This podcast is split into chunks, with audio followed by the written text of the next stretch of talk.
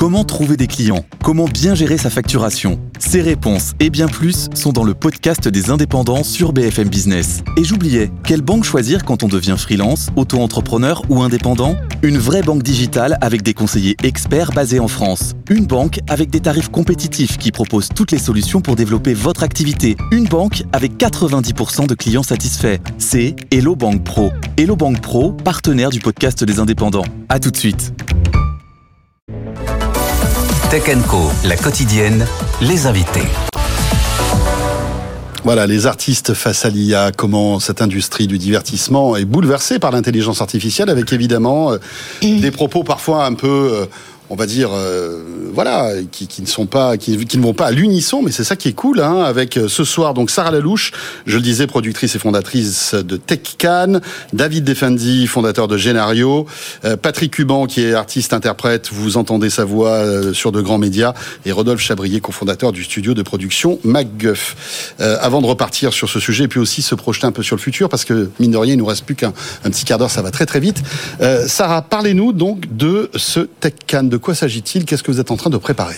Euh, Alors TechCan, c'est le résultat d'un constat parce que j'ai créé, euh, parce que je suis fondatrice de TechCan, mais je suis surtout la fondatrice de la diversité du cinéma français que j'ai créé il y a deux ans, mhm. qui est une société de production qui a l'ambition en fait de proposer euh, à l'industrie du cinéma des nouvelles sources de financement grâce à des outils comme le Web 3 et la blockchain, mais aussi parallèlement de proposer au public de participer à la création d'un film du début à la fin. Un peu comme du crowdfunding, quoi. Alors non, on n'est pas du tout dans du crowdfunding parce que tous les membres de la communauté n'auront pas un centime à mettre pour euh, participer en fait à toutes les étapes de production et n'importe qui peut venir déposer un projet. Euh, mais, bon, donc euh, fort de, la création de, de, la DCF, je suis partie en, en, levée de fonds. C'est un exercice que je n'avais jamais fait. j'ai fait mon roadshow et donc j'ai été amenée à rencontrer beaucoup d'investisseurs de, la tech et beaucoup d'investisseurs du, du, monde de l'audiovisuel. Et à chaque fois, les, les, gens de la tech me disaient ton projet il est super, mais en fait euh, nous on a peur de l'écosystème, on le connaît pas l'écosystème du cinéma, donc euh, on n'a pas trop envie d'investir. Et inversement, quand je parlais avec euh, les invests de l'audiovisuel, ils me disaient pareil, mon projet est super, peut-être qu'ils étaient tous polis, mais voilà, tu nous parles de blockchain, de Web 3, c'est quoi non, franchement, on n'est pas familier. Et je me suis dit, c'est quand même dingue que ces deux industries qui avancent depuis toujours l'une à côté de l'autre et ensemble, euh, je veux dire, mhm. l'arrivée de la couleur, c'est de, de la tech, euh, ne communiquent pas et ne se connaissent pas. Ils, travaillent chacun de leur côté et c'est peut-être aussi pour ça aujourd'hui qu'on a ces débats-là, c'est qu'ils travaillent pas ensemble. Le, le, voilà, quelqu'un de la tech, il va développer son outil et une fois qu'il aura fini, il, il, fera son commercial, il ira le proposer aux gens du cinéma. Et, euh, et les gens du cinéma n'ont pas la possibilité de parler euh, aux gens de la tech parce que c'est quand même, euh, voilà, moi j'ai envie de démocratiser et euh, ces deux avec univers. TechCan, c'est de rassembler toutes ces personnes. Voilà, l'idée de TechCan, c'est un club qui permettrait en fait à ces deux industries de se parler l'une et l'autre dans un cadre ludique où et, de façon facile d'accès avec des mots simples et, surtout voilà casser des barrières. alors donc ça serait quoi? Imaginer des ateliers, des tables rondes, des, conférences, des choses comme ça? Déjà, on va euh, sourcer 12 euh, startups, d'ailleurs. Euh, avec grand plaisir. Avec grand, énormément de on Va sourcer, Donc, il n'y en a plus que 11 à sourcer. voilà. énormément de plaisir. D'honneur. on va lancer un appel à candidature dans 10 jours où on va donc proposer à des startups qui développent des techs liés à l'image de venir donc, et donc l'IA sera au cœur, évidemment, j'imagine, des débats. L'IA, hein. mais il n'y a pas, que, l'IA. Hein. On parle d'IA, et c'est hmm. super, c'est le débat de ce soir. Mais tout à l'heure, je parlais de blockchain. Il y a des outils euh, incroyables euh, liés euh, au Web 3. pour moi, c'est important aussi de parler de communauté. C'est important de parler des réseaux sociaux. Et c'est ce que je disais tout à l'heure. En fait, mon IA à moi, c'est le public. j'utilise pas l'IA, mais j'utilise le public parce que l'IA, ce qu'il a pas, c'est, enfin, euh, peut-être qu'il l'aura, mais euh, il n'a pas l'air du temps. Mhm. Euh, il n'a pas une boule de cristal non plus. Sa boule de cristal repose sur les données passées. D'accord. Mais je veux dire, un, tremblement de terre, enfin mhm. l'imprévu, ça, fait partie de, tout. Et le public, je pense que c'est important de, l'interroger, de, le solliciter. On, ne le dit pas assez souvent, mais finalement, le premier producteur d'un film, c'est le public et on lui demande jamais son avis. Donc aujourd'hui, on va utiliser l'IA. D'ailleurs, euh, il y a l'Argofilm qui le fait euh, et qui va donc proposer en fait aux producteurs des mhm. études de marché pour savoir comment positionner leur film. Et je, je trouve ça super d'utiliser l'IA, mais je pense qu'il faut continuer à utiliser les humains aussi grâce aux nouvelles tech, voilà, pour échanger avec eux. David, un mot sur votre métier. Donc, euh, vous êtes scénariste euh, et on voit que là encore, l'IA a eu un impact sur la manière dont vous travaillez. Euh, c'est pour ça que vous avez créé Génario et on sent que vous êtes très proactif sur ce sujet. Vous avez senti ça. Génario a combien de Cinq ans. Cinq ans déjà. Donc, et voilà, on est. Cinq ans l'idée, ça a été construit il y a quatre ans. Voilà, c'est ça. Et il n'y avait pas encore, on parlait pas d'intelligence artificielle générative et on comprend tout de suite la pertinence de ce que vous avez mis en place avec ChatGPT il y a deux ans.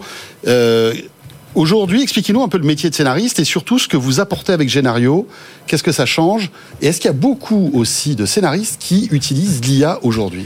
Alors, l'IA, c'est pour la narration. La, question, c'est que moi, je suis scénariste et romancier, et je me posais la question des technologies pour la narration. Je voyais des copains caméramans, des copains qui avaient des nouveaux outils incroyables à chaque fois, des éclairagistes, des micros, et à chaque fois, ils me parlaient dans le, milieu de, de nouveaux outils. Et nous, écrivains, on avait Word et Final Draft, des trucs qui dataient d'il y a 20 ans. Et, à un moment donné, je me suis dit, c'est pas possible, quoi. Pourquoi nous, écrivains, on est les parents pauvres du cinéma, parents pauvres de la littérature? On voyait des nouvelles techniques d'imprimerie, des nouvelles techniques hmm. de graphisme. Il y avait des logiciels qui sortaient pour le, euh, pour faire du design, et nous, on n'avait rien. Et donc c'est parti d'un constat où nous écrivains, bah, on est un peu, on peut un peu le laisser pour compte. Donc Génario, c'est venu comme une réponse technologique, une arme nouvelle ou en tout cas un jeu, un jouet ou une arme, ça dépend comment on le prend, mais pour aider les écrivains à mieux raconter une histoire ou en tout cas les aider. Donc c'est très difficile de raconter une histoire, c'est très difficile de faire un scénario, surtout un scénario parce qu'on est confronté à beaucoup d'acteurs, les producteurs, on est confronté aux diffuseurs, on est confronté aux réalisateurs, aux acteurs, et en fait un scénario c'est organique. C'est pas comme un roman, c'est organique, ça bouge en permanence. Et l'écrivain, il s'attache à des personnages, il, a il, a, il a affectif, et donc il est obligé de, de, de, de ravaler son ego, et c'est très difficile. Et en, la santé mentale des écrivains est vraiment souffre énormément. Donc Génario, l'IA, c'est devenu comme une réponse à ça. Et euh, Évidemment, on a eu l'apparition de, de GPT-2, 3. Alors, il y a eu le GPT-2 et 3, mmh. OpenAI au début. Sincèrement, j'en rêvais. Il y avait l'IA de recommandation et d'analyse. Je pensais pas que l'IA générative allait aller si vite et si loin. Et ça, c'est le génie de Sam Altman qui a porté ce projet au début. Et je pense qu'il a bluffé tout le monde. Et évidemment, dès que c'est arrivé, nous, on s'est jeté dessus. Alors, on sentait en Californie, parce qu'on sentait, on a des gens, des mhm. copains là-bas qui sont là-bas, et on sentait que ça bouillonnait, donc on l'a intégré très vite. Et ce qui est en train de se passer, c'est que les scénaristes hollywoodiens ont tout de suite eu peur d'être remplacés. Avec totalement raison c'est qu'ils ont peur, ils ont raison d'avoir peur, parce qu'ils vont être remplacés, les scénaristes. C'est clair et net. Mais pas par la machine. Wow. Pas par la machine. Ils vont être remplacés par des romanciers. Parce que 40% de l'industrie du cinéma et des séries, c'est des romans adaptés au cinéma. Et les romanciers, eux, sont remplacés par des scénaristes. Donc les romanciers vont remplacer les scénaristes, ils vont pas avoir de problème. Parce que le romancier en fait crée son histoire, il crée son histoire, la met dans ChatGPT et ChatGPT en sort un scénario. Enfin, je schématise. En gros, je pense que avant, dans l'industrie d'avant, le romancier, il vend les droits, après, il est écarté, il prend son chèque et tu dégages. Et maintenant, c'est le scénariste qui s'en occupe avec le producteur, des gens sérieux et matures. Et, le romancier est toujours lâché. Et 40% de l'industrie était fondée sur le romancier. Grâce à l'IA et Génario, c'est Génario est une réponse pour les romanciers parce qu'on a commencé pour ça. L'adaptation du roman, le romancier va pouvoir reprendre les moyens techniques, c'est des structures narratives. Il y a beaucoup de faiseurs chez les scénaristes beaucoup de gens qui ont fait des écoles, alors les structures narratives de Troubi et tout ça, mais ils sont pas créatifs. C'est pas des créatifs. Oui, oui, oui, c'est plutôt les vrais créatifs sont les romanciers. C'est des mécaniciens de l'histoire. Exactement. Et ça, c'est des techniciens. Et ça, l'IA sait le faire. L'IA, elle sait très bien faire ça. C'est des, des, tâches, en fait, mathématiques et structurées. Et les romanciers, ils ont une carte immense à jouer. Donc je pense que les, les scénaristes, déjà par les romanciers, vont être remplacés. C'est clair et net. Après, il y a les réalisateurs. Les réalisateurs, il y a beaucoup de réalisateurs qui ont pas la facilité de la langue. Il y a certains beaucoup qui sont dyslexiques aussi. Mhm. Et je pense que alors on a un cinéma d'auteur en France où l'auteur est considéré c'est le réalisateur et pas le scénariste.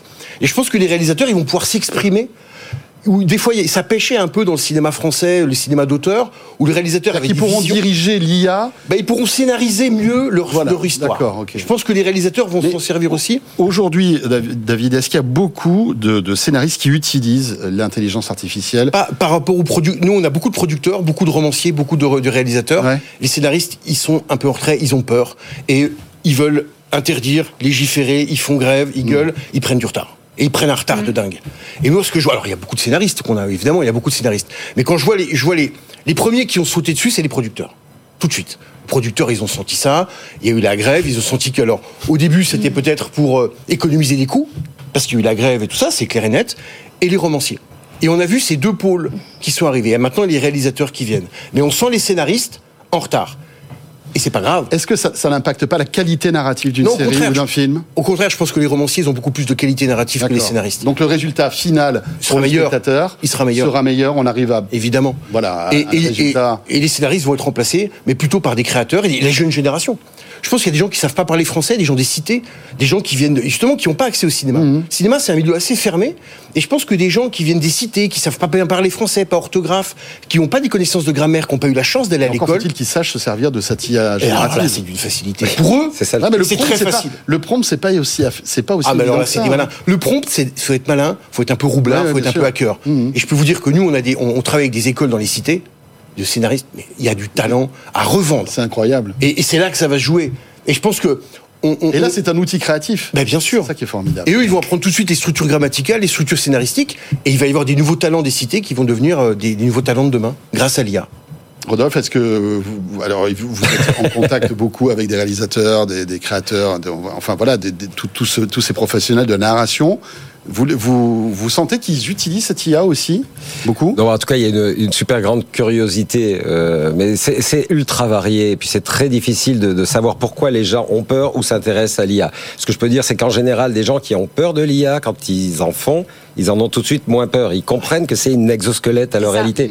Moi, je travaille avec euh, Gaspard euh, Noé. Exosquelette, c'est une bonne idée, c'est une bonne, euh, une bonne image. Ouais. En fait, c'est des bras en plus, quoi. Ouais, c'est ouais. des centaines de, de milliers de bras qui arrivent et on peut essayer. Et quand je dis qu'on qu'on- qu'on échange avec une IA plus que qu'on s'en sert comme un outil, c'est qu'elle va nous faire des propositions, on va rebondir. Et une des façons de fonctionner, c'est pas dire je veux ça et arriver à ça. C'est je pars dans cette idée-là. Ah, elle me propose ça. Tiens, oh putain, ça c'est super. Je continue, je vais ch- chercher et ça génère de la création. C'est une aide à notre création. Après, dans le travail de création, je pense qu'il y a quand même l'intention d'un réalisateur ou d'un auteur dans le, dans le travail d'une fiction. Et c'est à ce moment-là que la personne va pouvoir injecter ce qui, ce qui est dans son cerveau et ce qu'elle peut lire. Ce qu'elle est... Parce que le problème de l'IA, c'est qu'elle s'entraîne sur des choses existantes, euh, sur, des, choses- sur des données qui sont accessibles sur Internet, parfois de manière illicite. hein. C'est la, fameuse problématique de l'opt-out. Ouais. Mais euh, voilà, c'est des l'IA s'entraîne sur l'existant et sur l'accessible sur Comme Internet. notre cerveau, comme notre nous, cerveau humain comme nous, comme nous, exactement non, c'est- comme non, nous. c'est qu'on peut. euh, Notre cerveau humain n'est pas un- il est pas un connecté. réalisateur de, de, de films, de documentaires, il, se, il, il part d'une matière qui peut être, par exemple, des bouquins. Ça peut être des choses. C'est le passé, c'est le passé, c'est les bouquins. Comme Non, pas c'est le plus Pas facile Tous les bouquins sont pas sur Internet. Comment Toutes les œuvres sont pas forcément accessibles sur Internet. Oui, mais Toutes les idées sont pas Non, sur mais d'accord, Internet. Non, non, mais bien sûr. Donc ça sera un outil, ça sera un outil euh, par, pour la création, un des outils pour la création. Mais ça sera pas quelque chose d'absolu qui va générer, à personne, mon avis, euh, personne, personne, personne, personne ne euh, dit ça. fabuleuses. Personne ne dit Voilà. ça. En fait, ça génère Mais- pas, enfin d'après ce que j'ai ça- compris, Ça ça génère génère des choses qui existent déjà. En fait, c'est un outil qui va permettre de générer des œuvres. la technologie avance. Voilà. On n'a pas encore Extrêmement vu, vite. mais on n'a pas encore vu de scénario écrit par, Ah bah euh, si, je peux vous dire qu'il y en a par l'IA. Ouais, ouais. Ah bah alors, je moi, dire- j'en ai pas encore lu de Bah, qualité. moi, je peux vous dire que tout le monde ment dans ce métier. Eh ben, j'adorerais que vous me Non, mais intéressant tout le monde ment. En fait, moi, je suis confronté à des mensonges permanents. Parce que pour l'instant, j'ai. il y a une eh, dose d'IA. Après, moi, j'invite 12, énormément oui, oui. les scénaristes à utiliser 80, l'IA quand ils 90%. écrivent leur scénario pour aller se documenter. euh, euh, si Bah, Google, c'est déjà une. Non, c'est pas, la même chose. Quand on demande à Google euh, que- comment ça se passe euh, le MMA, il faut euh, aller sur trois fenêtres pour euh, connaître le Non, mais règlement, l'univers, déjà pris etc. des, des- il avait fait des coupés-collés de Wikipédia dans ses bouquins qui a eu le prix Goncourt. Il avait fait des coupés-collés de Ouais, Wikipédia. Et c'est déjà, c'était déjà des coupes, des coupes génétiques. C'est comme les ciseaux génétiques. Et je pense que. Non, mais je, je dis pas l'inverse. Je, je dis juste Non, non, que, oui. pour, pour, pour- en ce qui me concerne, c'est pour ça que je serais très curieuse de lire un des scénarios que vous avez lu euh, ou que vous avez Mais est-ce qu'il y, a- réussi. est-ce qu'il y a des Mais exemples sans j'en ai citer, pas de- encore sans vu- citer, sans citer de, de, de Oui. blockbusters? Est-ce qu'il y a des séries Bien sûr. blockbusters qui aujourd'hui cartonnent sur les, sur les plateformes Oui. qui ont été générées par l'IA Alors. Oui ou non, David Oui, bien sûr que oui. Mais à c'est pas 100%? généré par l'IA. Non, pas 100%. Non, jamais. Ah, peut-être à. On en, on en est à, à 10, 20, 15%. Ok. Mais je pense que euh, on a une question de réglementation en France qui fait la trouille à tout le monde à cause de la grève aussi des scénaristes, où les producteurs utilisent l'IA et me demandent les contrats de confidentialité et de pas dire à leurs scénaristes. Les scénaristes utilisent l'IA de demandent de pas le dire aux producteurs parce qu'on vit sous la terreur la terreur de dire c'est mal, c'est interdit. Et c'est pas la terreur, c'est les problèmes juridiques de copyright euh, au niveau européen, de droit d'auteur en France et de RGPD non, non, non, pour ce qui non, concerne les euh, il y a une peur juridique euh, qui, est, réelle. Exactement, Donc ça veut dire qu'il faut il faut s'emparer du problème et poser bien les questions. Ça va être le, travail de la de la Non. ministre Rachida Dati puisqu'elle va prendre le, truc en main là tout de suite. Il y a des questions qui ont été posées à l'Assemblée là-dessus. Qu'est-ce qu'on fait avec l'IA, les droits d'auteur? Il va falloir, le traiter. C'est pas obsolète. droit d'auteur à la Beaumarchais, ça date des Lumières. Non, mais ça date c'est de la Révolution française. C'est une réalité. C'est ce qui fait la richesse de notre culture. C'est grâce à ce qui ça. peut faire sa mort aussi. J'aimerais qu'on, parce qu'il nous reste deux minutes, j'aimerais qu'on on prenne un, un- un dernier petit euh, euh, cas euh, vraiment concret. Alain Dorval, grand doubleur, grand comédien, voix mythique de Sylvester Stallone, de Rocky, euh, de, Rambo, enfin voilà, euh, nous a quittés. euh, Je crois que c'était hier. Il a tout, en fait, ça a été c'est un immense comédien. Il a, il a fait plein de choses formidables. Il a fait du théâtre, etc. Mais c'était donc un doubleur avant tout, d'accord? Qu'est-ce qui va se passer demain? Et j'aimerais peut- peut-être poser la question à Patrick. Demain, Stallone fait un, un film, ok? Est-ce que on pourrait imaginer que la voix de Dorval revienne pour doubler ce film. Parce que finalement euh, comment dirais-je l'intimité entre un Stallone et Dorval euh, elle a toujours été là hein, ça fait 40 ans qu'ils travaillaient ensemble. Là c'est une question quand même que vous êtes obligé de vous poser Alors Alain Dorval, c'était déjà un comédien, un artiste-interprète. Oui, c'est ce que j'ai dit, oui. Parce que le mot doubleur, c'est en fait c'est plutôt les patrons de studio. Mais voilà, pour pour replacer un peu le truc, euh, c'était quelqu'un de grand talent qui euh, effectivement a une carrière aussi euh, au cinéma, au théâtre. et qui a fait de la radio comme vous Il a fait de la qui radio, des jingles de radio de des- Skyrock ouais. les habillages de, de la radio Skyrock, qui était euh, Mmh. un peu un monument d'habillage effectivement. Et Alain euh, était d'ailleurs très investi sur euh, les histoires d'IA puisque j'ai pu euh, dialoguer avec lui et, et aller voir les différents ministères euh, avec euh, avec Alain l'année dernière. Et donc on a travaillé ensemble sur bah, des propositions pour justement sauvegarder ce, ce patrimoine. Il était très investi. et, et concernant ma question et, et sur la question, euh, je pense que euh, je n'ai pas discuté avec lui euh, de son vivant et je me permettrai pas d'aller sur ce terrain-là parce qu'il il est mort il y a deux jours, donc voilà, je, on pense à ses proches et à sa famille. Mais je pense que c'est c'est une question philosophique pour euh, le prolongement de, de la vie d'un acteur. Est-ce qu'il a envie de prolonger son euh, son métier après euh, après sa mort? C'est une vraie question. Et, et, et je, pense que la plupart des, des acteurs avec lesquels je, je, je discute de ce milieu-là n'ont pas forcément envie d'être dans cet euh, prolongement Mais d'une mais carrière post-mortem. Voilà, c'est c'est- quelque chose de très euh, de très. euh, Il y a beaucoup de de de, de, Oui, c'est- tabou ça pose des d'émotion, problèmes. dedans, oui, bien Pour sûr. Stallone, Non, ça mais va, c'est pas- mais si mais c'est Brad Pitt maintenant, si le doubleur de Brad Pitt meurt, Non, non, mais là, Ah, là- non, non, mais même Stallone, il va, c'est quelque chose de va- très intime. il Et là, ça, ça, ça, en Il- plus, non ça- mais je posais la question ça parle parce aux que ayants droit. on- Stallone, et St- voilà. Stallone est toujours en activité Ouais, il va, toujours faire, il plein va de choses. continuer à faire des qui va se films. passer Et prosaïquement, je veux dire, ce qui va se passer. on termine là-dessus Ouais.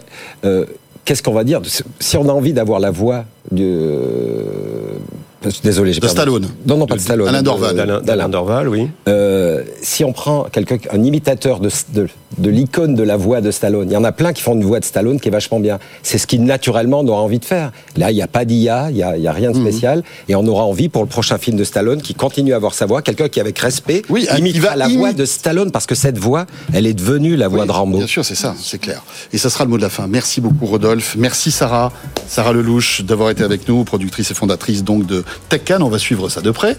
Euh, David Effendi, donc euh, fondateur de Génario. Patrick euh, Cuban, donc artiste, interprète euh, et les voix que vous connaissez dans différents médias. Et merci à Rodolphe Chabrier, euh, cofondateur du studio de production MacGuff.